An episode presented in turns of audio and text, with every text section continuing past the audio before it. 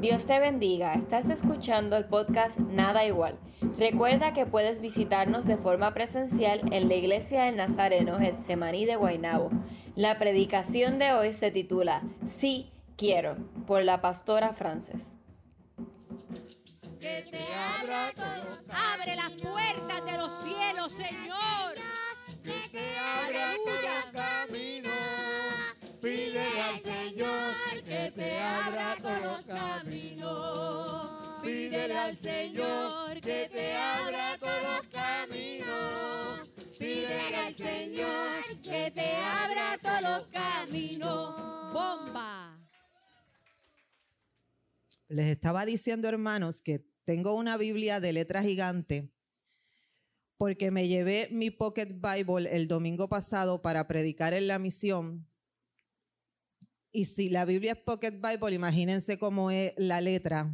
Y yo que estoy bien ciega, estaba predicando y estaba así, tratando de leer los versículos que tenía marcado. Y entonces mamá dijo, espérate que te voy a regalar una Biblia de letras gigantes, pero sé que tú estás bien cegata. Está espectacular. Si les interesa, la pueden conseguir en Sam. Anuncio no pagado, ¿verdad? Pero ahí está, ¿verdad? Entonces, estamos en el mes de la juventud, ¿verdad? Mis recuerdos con los jóvenes son maravillosos. Y el tema, Jesús quiere saber de ti. Y mientras estaba verificando preparar la predicación, el Señor me trae a memoria que yo tengo una predicación preparada que dice sí quiero por título. Entonces me pongo a examinar la predicación, vamos a, a verificarla, vamos a, hacer mejor la, la investigación, ¿verdad? Y me pongo a hacer lo correspondiente. Esta predicación es acerca de Mateo 8, Jesús sana al leproso. Y cuando Jesús regresa a Galilea, que se entera, no voy a leer el versículo todavía, después voy a eso, que Juan el Bautista había sido encarcelado, él estaba predicándole a mucha gente, a miles. Y estaba en el monte, en el monte donde Galilea, donde da las bienaventuranzas. A mí me fascinan las bienaventuranzas del Señor. Pero cuando Él da las bienaventuranzas, entonces comienza a bajar del monte, va subiendo un leproso.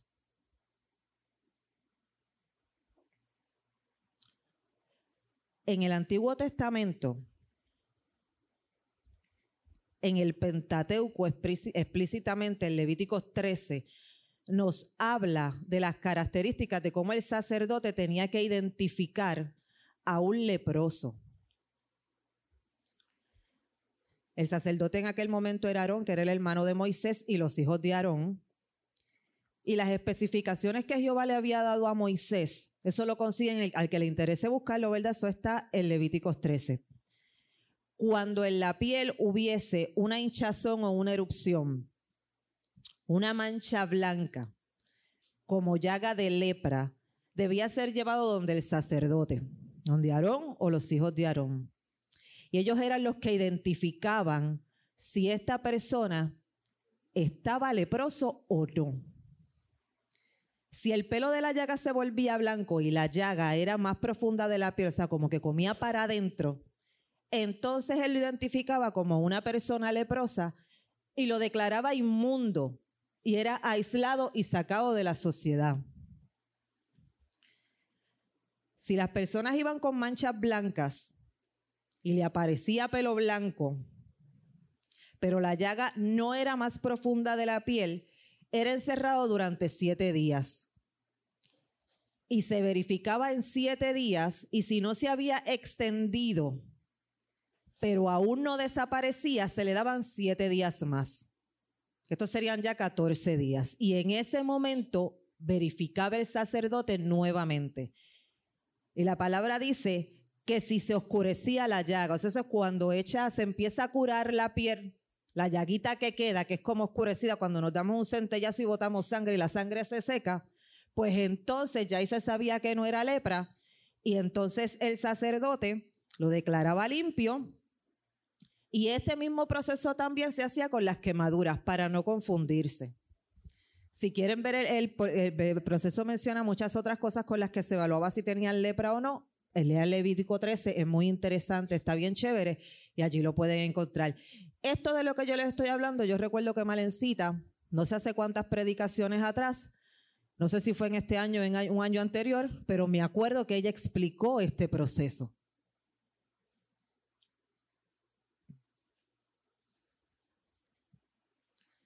¿Cómo se tenía que vestir un leproso? Porque ellos tenían unas, unas especificaciones también. Ustedes se recuerdan que Job, cuando les dio lepra, ¿qué fue lo que hizo? Se rasgó sus vestiduras. Los leprosos tenían un vestido rasgado y sus cabezas estaban descubiertas. Y miren qué cosa tan interesante yo descubrí mientras leí esta especificación de que esta parte decía vestido rasgado y su cabeza descubierta y embosado. Y yo no sabía qué quería decir esa palabra, embosado. Y yo decía, esto suena embosado, como si lo hubiesen agarrado. Yo me imaginé de momento como un cono, nada más lejos que eso, hermano. En hebreo quiere decir gritará. En hebreo en aquel momento, la palabra embosada en hebreo quería decir que gritaron. ellos tenían que ir pregonando que ellos eran leprosos. Algunos tenían una campanita donde también se identificaba, por aquí va el leproso, por aquí va el leproso, salte del camino. Porque ellos pensaban que hasta con que le diera el viento se podían contaminar. Pero miren, qué cosa tan singular que ahora en este tiempo, estoy hablando de ahora, en este tiempo, la palabra embosado tiene un significado bien distinto. Y quiere decir algo muy contrario a lo que quería decir en aquel momento. Y con esto hay que tener cuidado. ¿Por qué? Porque las palabras de la Biblia, en este tiempo algunas no quieren decir lo que en aquel tiempo querían decir. Y si nosotros las interpretamos con lo que quieren decir hoy en día, podemos cambiar el mensaje. Por eso hay que verificar las palabras que no conocemos. Miren lo que quiere decir la palabra embosada en este tiempo. En este tiempo quiere decir encubrir, disfrazar u ocultar con palabras o con acciones una cosa para que no se entienda fácilmente. Todo lo contrario a lo que quería decir la palabra embosado en aquel tiempo. Ellos vivían solos, vivían apartados, vivían fuera del campamento. Esto es un detalle importante, acuérdense de eso, vivían solos y apartados fuera del campamento. Y miren qué cosa, qué curiosidad, que ellos pensaban que los leprosos lo que tenían encima era un castigo, pero un castigo muy particular ellos er, tenían lepra porque según ellos eran calumniadores. Si lo pensamos, mira qué cosa tan brutal, que ellos eran los calumniados. Porque no porque tuvieran lepra quería decir que ellos fueran calumniadores, pero todas las personas que los veían ya les habían puesto el sello, tú tienes lepra porque tú eres un pecador y tu pecado es de calumnia sin conocer a la persona, sin saber qué le estaba pasando o cómo había adquirido la lepra. Pero entonces hasta aquí estamos hablando de la forma en la que se trabajaba con el leproso en el Antiguo Testamento, con la ley que Jehová le dio a Moisés. El leproso del que estamos hablando se encuentra en Mateo, que es Nuevo Testamento, y en este tiempo había ocurrido un cambio sociocultural. O sea, a este leproso de Mateo no lo podemos ver de la misma manera que la forma en la que en el Antiguo Testamento estaban trabajando con el leproso. Aquí estaba Jesús. Les voy a leer un momentito lo que dice acerca de este mismo leproso en Lucas. Y después le voy a leer, a leer lo que dice Marcos. Estamos hablando del mismo, pero hay una particularidad. Ok, me perdí de momento, está aquí. Dice, sucedió que estando él en una de las ciudades, estaba en una ciudad, se presentó un hombre lleno de lepra el cual viendo a Jesús se postró su rostro en tierra y le rogó diciendo, Señor, si quieres, puedes limpiarme. Entonces, extendiendo él la mano, le tocó diciendo, quiero, se limpió. Y al instante la lepra se fue de él. Hasta ahí lo voy a dejar. Aquí dice que estaba en una ciudad en Mateo, en Mateo 8, cuando Jesús descendió del monte, le seguía mucha gente. Y he aquí vino un leproso y se postró ante él. Ya vemos que aquí no dice su rostro en tierra, ¿sabe? Él tenía un acto de humillación total. Bueno, no total, humillación total es cuando nos tiramos completamente en el piso y hasta la boca queda pegada en el piso pero él tenía hasta su rostro en tierra. Él estaba humillado delante del Señor. Pero aquí en el 8 no lo dice, lo dice Lucas. Y he aquí vino un leproso y se postró ante él diciendo, Señor, si quieres, puedes limpiarme. Jesús extiende la mano y le toca diciendo, quiero, sé limpio. Y al instante su lepra desapareció. ¿Por qué le leo las dos versiones? Les mencioné con anterioridad que había habido un cambio sociocultural. Los leprosos, al momento en que el sacerdote les los barcaba les decía, tienen lepra, eran aislados y sacados del campamento. Pero al este cambio sociocultural haber tenido esto entrada, el leproso, si tenía una residencia dentro de la ciudad y la ciudad no estaba amurallada, él podía vivir en la ciudad. No tenía que vivir fuera de ella, pero tenía que ser que no estuviera amurallada. Entonces, cuando Jesús viene bajando, el leproso va subiendo, ¿verdad? Pero aún no vamos a entrar en esa parte. Antes quisiera que viéramos unas cuantas posibilidades. ¿Cómo nosotros podríamos pensar que estaba la psiquis de este leproso en cuestión emocional, físico y social? Porque las enfermedades afectan cada área de nuestras vidas.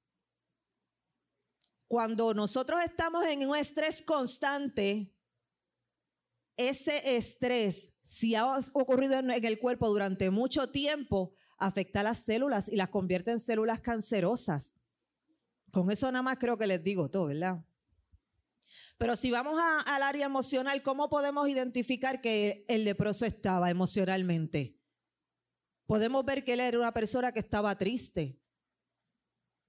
Cuando nosotros estamos tristes, tenemos alguien al lado que nos puede dar support, que nos puede abrazar, que nos puede decir, estoy aquí, te estoy apoyando, estoy contigo, voy a orar por ti, déjame abrazarte, mira, Cristo te ama. Si es que necesitas algo, necesitas alimento, te puede ayudar con compra, como hicieron Sonny, Mary Michael, que trajeron merienda para los niños. Eso es apoyo, eso es empatía, eso es dejar que el Señor trabaje en ellos. Este leproso no tenía eso. A él no se le podían acercar. Si él estaba triste, resuélvete como tú puedas. Posiblemente había gente que orara por él, ¿verdad? No podemos decir que no. Allí había gente que creía al Señor, o sea, pero que creyeran en el Señor significaba que quizás ellos se acercaban al leproso o tenían miedo. Porque recordemos que los fariseos también creían en el Señor, pero vivían más por la ley que por la gracia.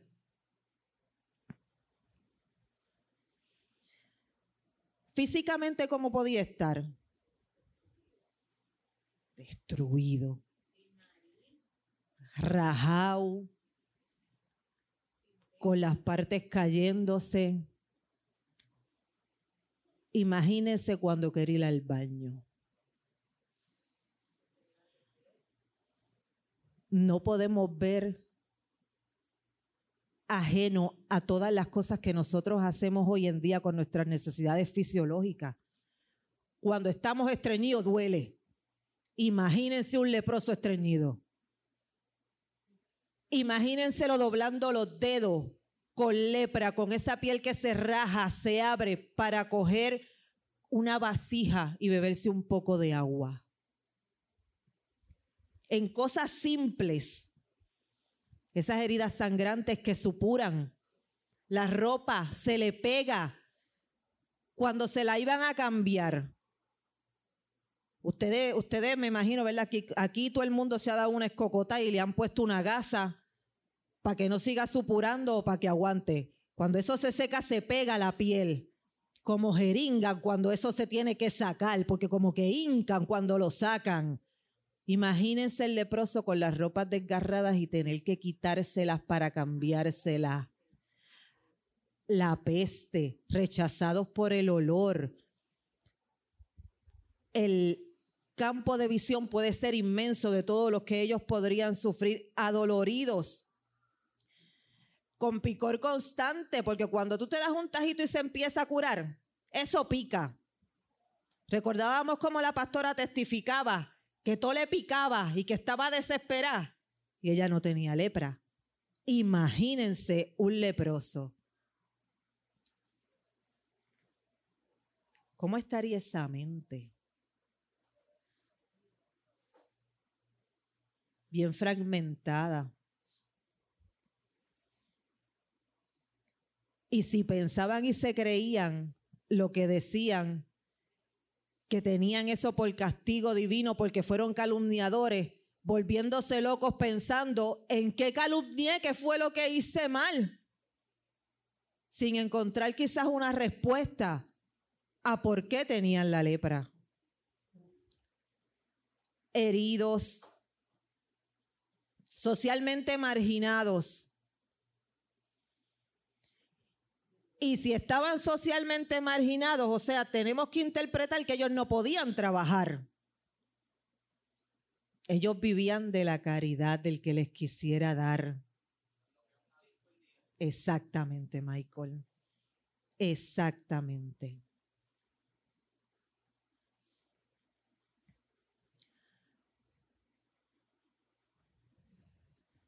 Yo leo esto y ya todo lo que escribí aquí ya se los había dicho. ¿Saben qué me gusta de esta parte? Que las, las bienaventuranzas del monte dice que los pobres de espíritu son los que heredarán el reino de los cielos. Y ellos eran pobres de espíritu. Posiblemente los adictos son pobres de espíritu. Pero hay esperanza. Porque los que tienen hambre y sed serán saciados y los que lloran recibirán consuelo. Eso está en Mateo 5. Ahora sí vamos a entrar a lo del leproso.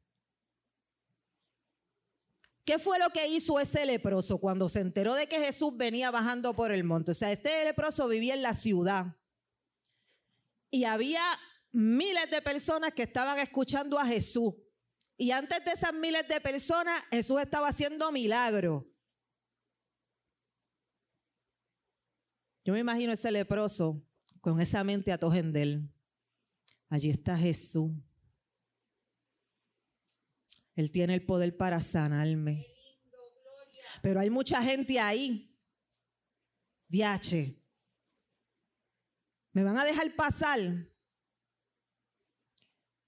Me van a cerrar el camino. Gracias, mi amor. Me mirarán mal. Me insultarán. ¿Qué debo de hacer? Él está al alcance. Si yo camino y voy a su encuentro, puedo llegar a Él. Pero si yo me quedo aquí con mi tristeza, sintiendo toda la tristeza del mundo sobre mis hombros, acongojándome, no voy a hacer nada, sintiendo pena de mí mismo por mi condición, por mis circunstancias.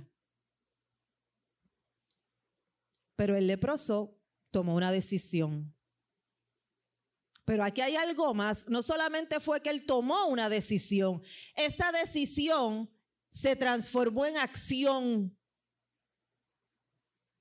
Y ese leproso decide subir al monte.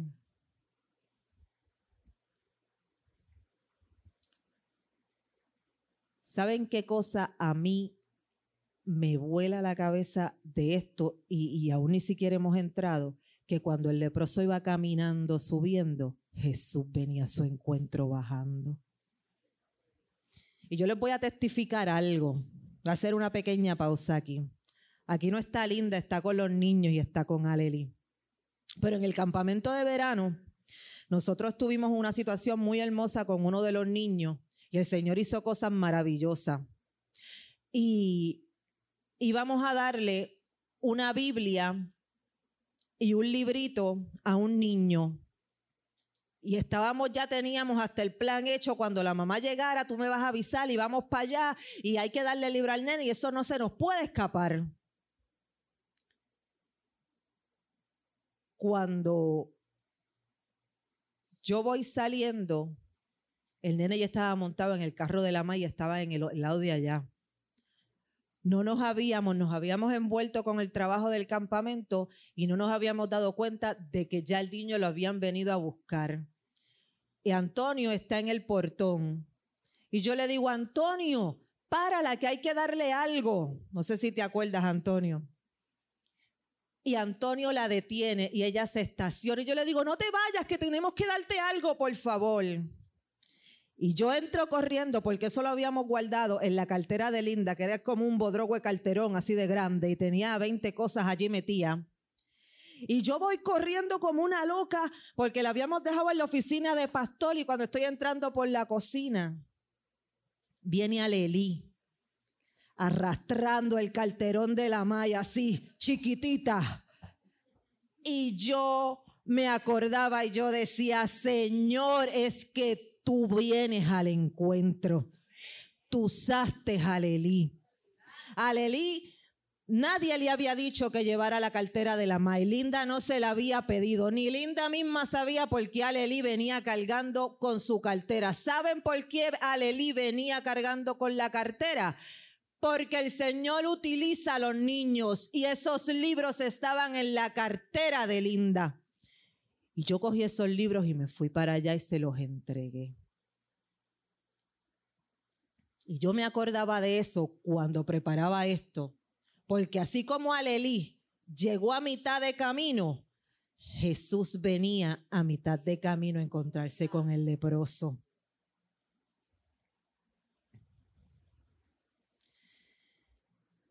En el monte está Jesús él podía ayudar al leproso. Él podía cambiar las circunstancias del leproso. Pero el leproso tomó una decisión y decidió caminar y tomó una acción con esa decisión. Dio un paso de fe. Para él no fue fácil enfrentar la multitud. Había muchos puntos que le decían, quédate en tu casa, es más fácil que enfrentes la soledad de tu casa, que enfrentes el desprecio de la gente, porque has decidido caminar a donde Jesús. ¿Qué fue lo próximo que hizo el leproso después de que decidió caminar? Se postró. Postró su rostro en el suelo. Se humilló ante el Señor en humildad él pudo haber ido bien enfogonado. Él estaba herido, estaba frustrado, posiblemente depresivo, tenía dolor físico, todo el mundo le había dicho que no, sabes, a lo mejor tenía hambre, tenía sed. Cuando nosotros tenemos hambre, ¿cómo nos ponemos mucho? Yo me pongo a veces terrible. Exacto. Ustedes se imaginan con hambre, con sed, con sueño, porque tampoco podía dormir bien. Cada vez que se acostaba, ¿sabes? Me duele de aquí, me duele de allá, estoy incómodo de aquí, me meneo para acá, duermo sentado, duermo acostado. ¿Cómo duermo? No duermo, porque el dolor es demasiado. Imagínense en todo, todas esas cosas juntas para entonces subir un monte enfrentando también el desprecio de la gente. ¿Cuántas cosas él pudo haber decidido por irse por el camino fácil, pero él decidió que no. Esta es la oportunidad, yo voy a llegar al que tiene, el que puede hacer la diferencia en mi vida.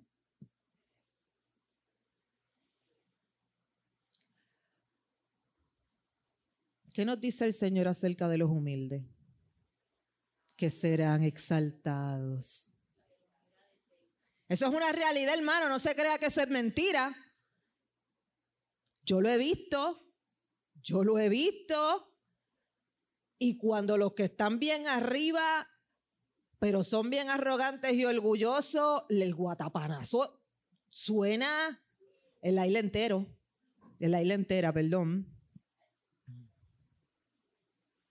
Él le dice Señor. Entonces, aquí hay una cosa particular en esta palabra Señor en este momento. Porque como ellos eran tan despreciados, ellos se referían a ellos mismos como bien poquita cosa y a todos los demás como si fuesen muy grandes. Entonces le decían Señor y le hablaban con respeto a todo el mundo. Pero él, este leproso, cuando dice Señor, se refiere al Señor con un reconocimiento de su autoridad. Exactamente. Le dice el Señor con una muestra de respeto porque él sabía hacia quién se estaba dirigiendo. Él pone su rostro en el piso humildemente y le dice, Señor, qué lindo.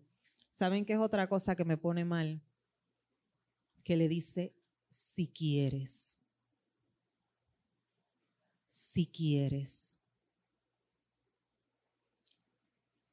Él pudo haber ido para allá bien arrabalero. Mira, quítame esta lepra, ya yo estoy alto. Esto me duele. Yo llevo un montón de tiempo, yo no he hecho nada para estar así. Tú has curado un montón, has devuelto vista, has levantado a paralíticos, le has devuelto la, la audición a los sordos. Ayúdame. Tú no eres compasivo. Pero qué diferencia hace la actitud con la que vamos al Señor. Él postra su rostro, le dice, Señor, si quieres. Esto es más que un si quieres. No solo este si quieres denota humildad, sino que él reconoce que es en su voluntad, que es a su manera, que él tiene todo el poder, que él tiene toda la autoridad de sanarlo. Pero es si él quiere, conforme a su voluntad. El leproso entendía que él era todopoderoso. De lo que estaba hablando Malen Alejandra y su novio ahorita. Los atributos del Señor. Omnisciente, omnipresente, omnipotente. Cosas que el Señor no comparte. Él era todopoderoso, Él es todopoderoso y siempre será todopoderoso y Él puede hacerlo todo. Pero es conforme a su voluntad y no a la nuestra porque a veces nosotros pedimos cosas que no nos convienen. Él lo expresa en cada gesto, en cada palabra, en cada actitud con humildad. Él fue con una fe tremenda. Él fue allí sabiendo que él podía marcar la diferencia en su vida. Ese paso de fe que dio ese leproso marcó un cambio. Él dejó ver con esto que él no puso por encima de la voluntad del Señor sus deseos propios, su razonamiento, su propia voluntad, sino que reconoce que cada decisión de su vida dependía de la gracia de Jesucristo. Si quieres, puedes limpiarme. Hermano, yo necesito que el Señor me limpie cada día. Cada día necesito decirle al Señor, si quieres, puedes limpiarme. Porque todos los días peco y meto la pata. La contestación de Jesús no fue solamente una palabra. Se supone que él no podía tocar al leproso, pero él es Jesús. Y no solamente le da una palabra y le dice, sí quiero, pone su mano poderosa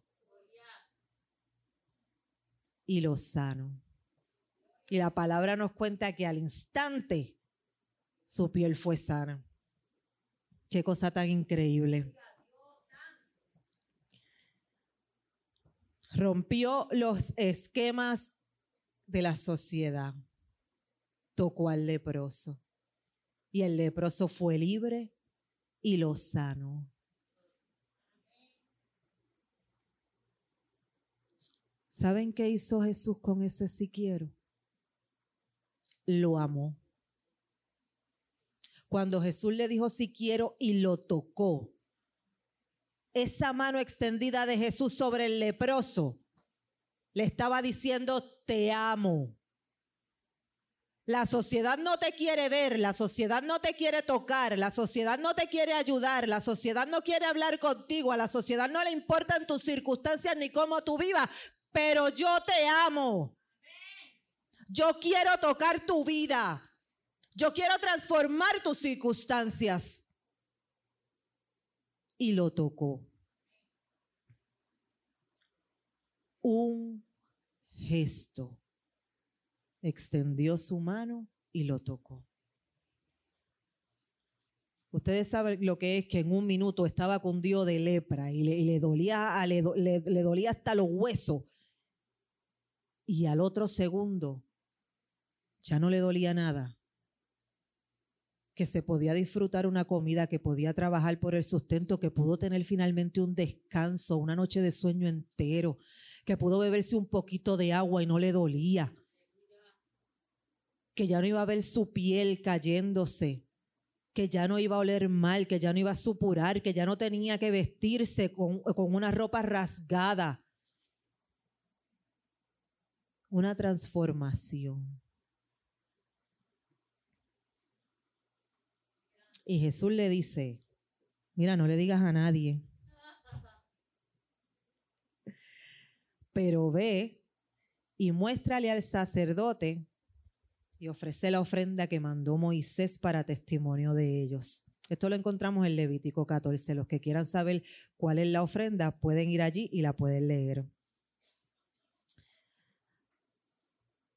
Y en la versión, en la versión de Marcos dice que el leproso se volvió, estaba tan emocionado que se volvió loco y se lo contó a todo el mundo y después Jesús no podía caminar porque estaba todo el mundo encima de Jesús aguantar un milagro así está bien fuerte callándose la boca. Yo entiendo la emoción del leproso, ¿verdad? Es verdad que no le hizo caso en ese momento a Jesús de la emoción, pero yo creo que yo tampoco me hubiese podido quedar la boca callada. Yo se lo hubiese dicho a todo el mundo también. Él tenía que ir donde el sacerdote para que el sacerdote certificara que él era limpio. Realizaba la ofrenda, había un protocolo de purificación que se encuentra en Levítico 14, como se los mencioné. Pero miren qué cosa tan linda, porque Jesús es bien recto. El Señor es un Señor de orden. En Mateo 5, 17, Jesús expresa, no penséis que he venido para abrogar la ley o los profetas. No he venido para abrogar, sino para cumplir. Y cuando el Señor le dice, ve donde el sacerdote para que te certifique como limpio y ofrece la ofrenda, les está diciendo, la ley se cumple.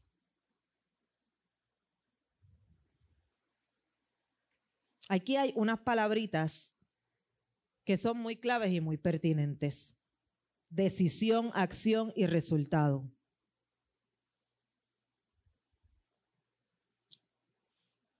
El leproso tomó una decisión porque él estaba sufriendo y él sabía que su vida no era lo que él anhelaba.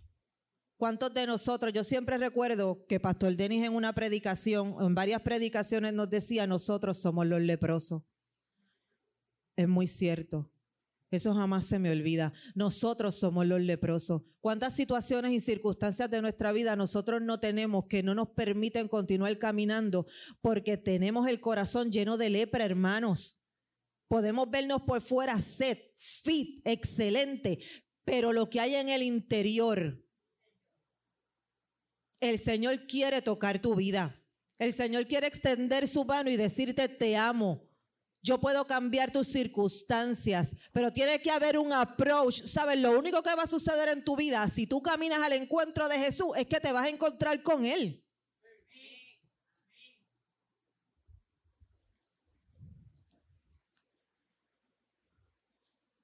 El Señor tiene maneras bien graciosas a veces de encontrarse con nosotros.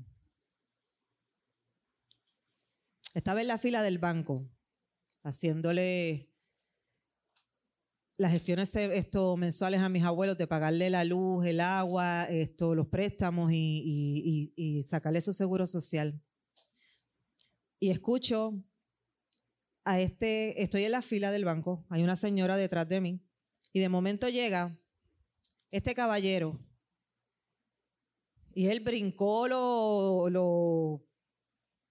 los pasamanos y se paró detrás de mí. Y yo le digo, caballero, la dama va detrás de mí. Y él me dice, no, sí, es que yo me fui a, y no puedo decir la palabra aquí, ¿verdad? Él fue a una necesidad que tenía, líquida, a, a, los chinos, que estaba más al frente, ¿verdad? Y yo miré, sí, fue bien, él fue bien directo. y yo le digo, ah, ok. Y yo miré a la señora y la señora me miró y lo miró a él y yo digo, bueno, si a la señora no le molesta, pues él está detrás de mí. Este señor tenía un sombrero como si fuese una pava. Parecía un jibarito. Tenía un bulto con un sombrillón y no sé qué otras cosas. Y él se sienta en, el, pasa, en el pasamano al lado mío. Yo lo pego que él, eh, no estoy viendo lo que está mirando, pero lo escucho, que él sigue hablando acerca de la palabra. Yo dije, pues a lo mejor tiene la Biblia en el celular y está leyendo la Biblia. De momento me da con hacer así, está metido en Facebook. Tenía un tenía tremendo celular y estaba metido en Facebook y estaba leyendo versículos bíblicos, parece que de aplicaciones que tenía. Entonces él leía una cosa y le decía a la señora, ¿esto es verdad o no es verdad? Y la señora lo miraba y le decía, es verdad. Y yo lo estaba escuchando. y yo decía dentro de mí, pero qué pantalones tiene este señor. Se le cuela a la señora, dice que estaba primero, nadie reconoce que está primero y está sentado aquí diciendo cosas de la palabra y preguntándole a todo el mundo si es verdad o no es verdad. Y ahí mismo digo, mira Frances, cállate la boca. Tú no sabes qué puede tener este Señor. La palabra dice que no sabemos cuándo vamos a estar con ángeles. Eso era yo regañándome a mí misma en la fila del banco. Y el Señor sigue hablando. Y se va para allá donde el guardia y lee otra cosa y le dice, Chayán, ¿esto es verdad o no es verdad? Era algo que tenía que ver allá con, con fidelidad o integridad, qué sé yo. Y cuando el Señor regresa, viene y me dice, señora, ¿usted le es fiel a su esposo? ¿Así? Y yo le digo, Así. y yo le digo, sí, porque él la trata bien, ¿verdad? Por eso usted le es fiel. Y yo le digo, no. Yo le soy fiel porque yo le hice una promesa al Señor en el altar de que yo le iba a ser fiel a mi esposo. Si él se porta bien conmigo o no, yo le soy fiel porque yo amo al Señor y me amo a mí misma. Y el Señor me dice, Eso es verdad. Dice el Señor. El caso es que eso abrió como una caja de Pandora para el Señor. Yo no ando por ahí, hermanos, diciéndole a nadie que yo soy pastora.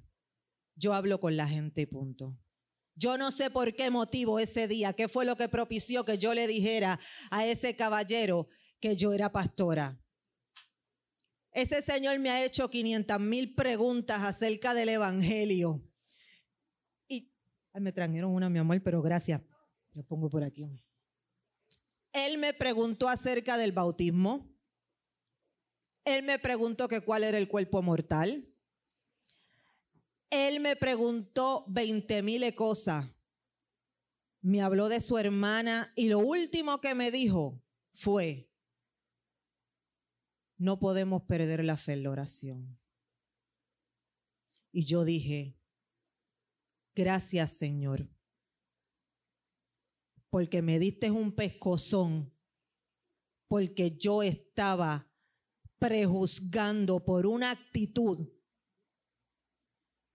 y tú tenías otros planes. Tú me enseñaste hoy a través de este caballero. Si se coló o no se coló, esos no son business míos el Señor me, me dio a mí entender allí que Él tenía una palabra, que Él conocía del Evangelio. Ese Señor iba a la iglesia, hermano. Ese Señor va a la iglesia donde yo me congregaba cuando era joven. O sea, todavía soy joven, perdón. Donde yo me congregaba cuando estaba en los jóvenes. y yo dije, Señor, qué cosa tan linda.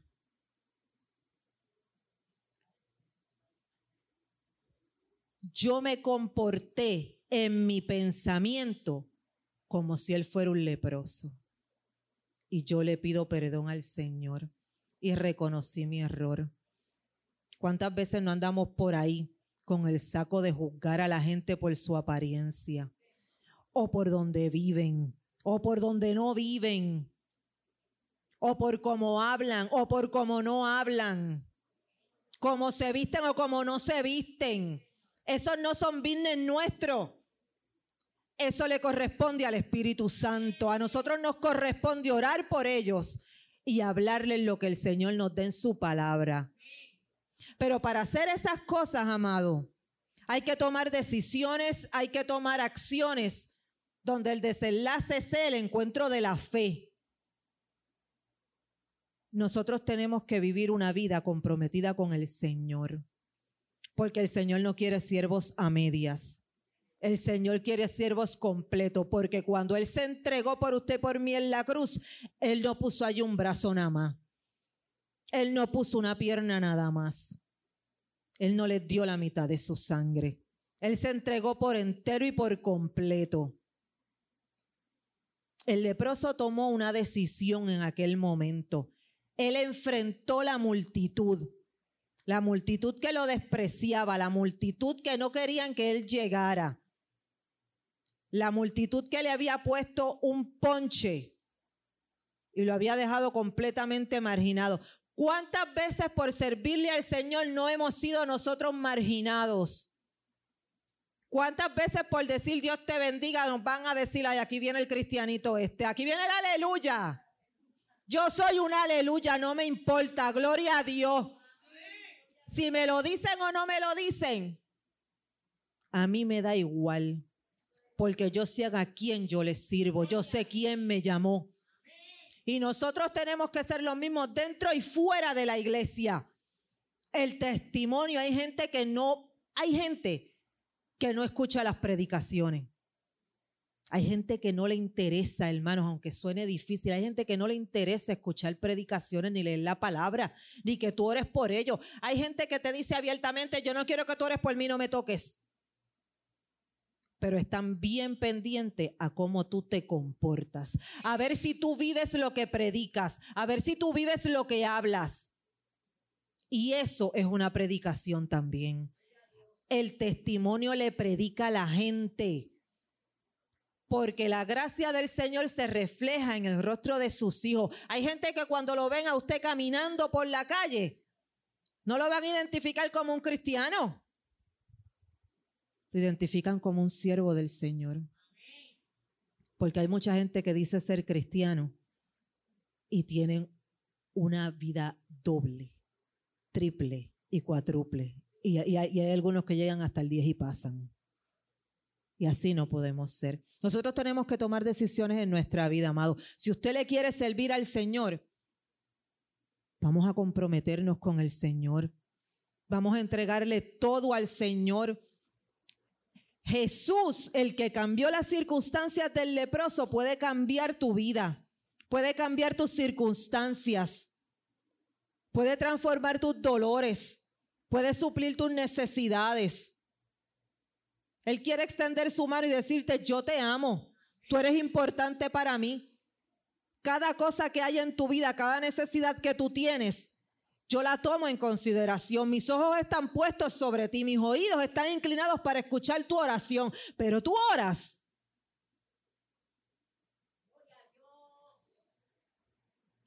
El Señor sabe lo que tú necesitas. El Señor sabe lo que hay en tu corazón. La palabra dice que antes de que tú expreses la palabra, Él ya la conoce. Eso es cierto, hermano, yo lo he vivido, pero saben que también he vivido que las disciplinas espirituales son importantes, que orar es fundamental, que leer la palabra es fundamental. Una relación no se cultiva de una sola parte. Cuando hay matrimonios en problemas, tienen que ir los dos a buscar ayuda. Si uno solo va, esto no funciona. Así es la relación con el Señor. El Señor siempre está presente, siempre te quiere ayudar, pero si tú no estás dispuesto a dejarte ayudar, a dejarte transformar y a someterte voluntariamente, Él no te va a obligar. Porque el Señor es un caballero y el Señor respeta, pero siempre está a tu lado esperando que tú dejes el paso. El paso que dio el leproso. Y todos nosotros somos leprosos, hermano. En esta iglesia yo he visto un montón de milagros y los que faltan. Los que se han testificado y los que aún no se testifican y los que están en proceso. Porque aquí hay personas que están en proceso y en tu proceso el Señor está contigo. Hay que seguir caminando en fe. Hay que creerle al Señor. Y muchas veces estamos creyendo en cosas que no hemos visto en procesos que mientras más tú le metes manos, más se complican. Pero te voy a decir una cosa. Cuando, cuando las cosas se complican mucho es que la gloria es grande. Ten eso presente. Yo no sé si ustedes han leído la historia de Gedeón. Uh. Iba con miles a libertar el pueblo de Israel. Era uno de los jueces de Israel. Y el Señor no lo dejó. O sea, el Señor no lo dejó ir con los miles. Y yo no le voy a adentrar en la historia. Se fue con 300 de los espartanos. La película de los espartanos. Eso tiene una base bíblica, hermano. Esos 300 fueron los 300 con los que se fue Gedeón. Y con 300 el Señor libertó al pueblo de Israel de miles que los estaban matando. Pero yo no te voy a dejar ir con todos esos miles. ¿Para qué? Para que Israel no piense que se libertó por su propia mano. La mano que te liberta es la misma mano que libertó a Israel. Es la mano poderosa de nuestro Señor. Ten eso presente en tu vida.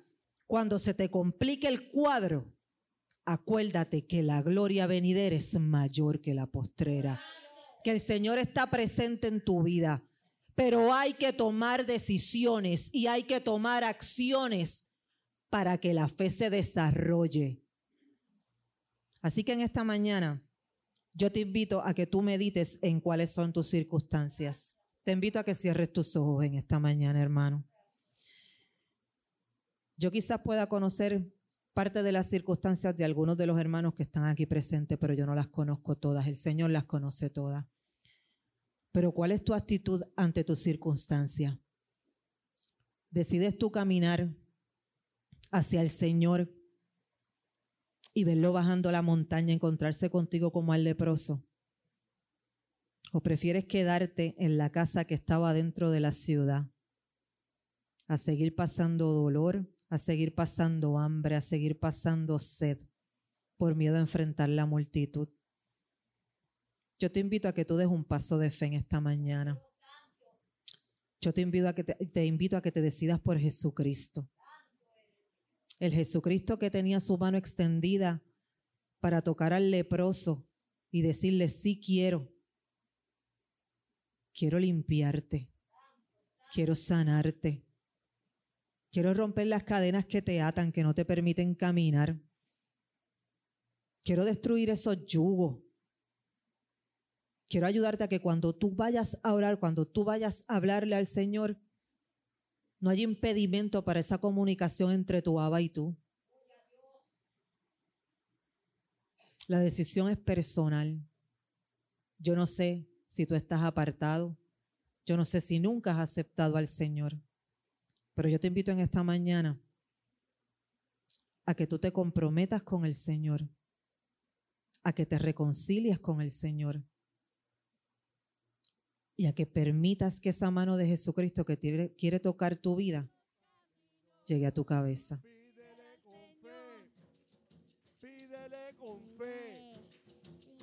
Hay imposible, no hay imposible para el que cree. Pídele con fe, pídele al Señor que te abra todos los caminos.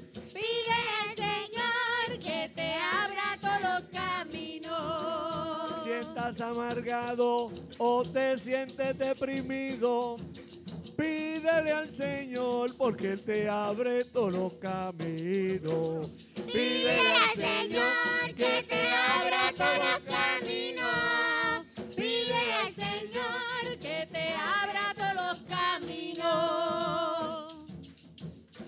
Que te abra todos los caminos.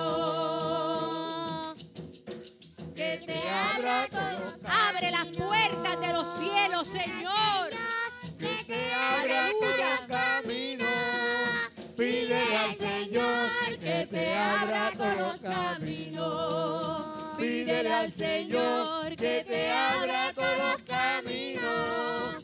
Pídele al Señor que te abra todos los caminos.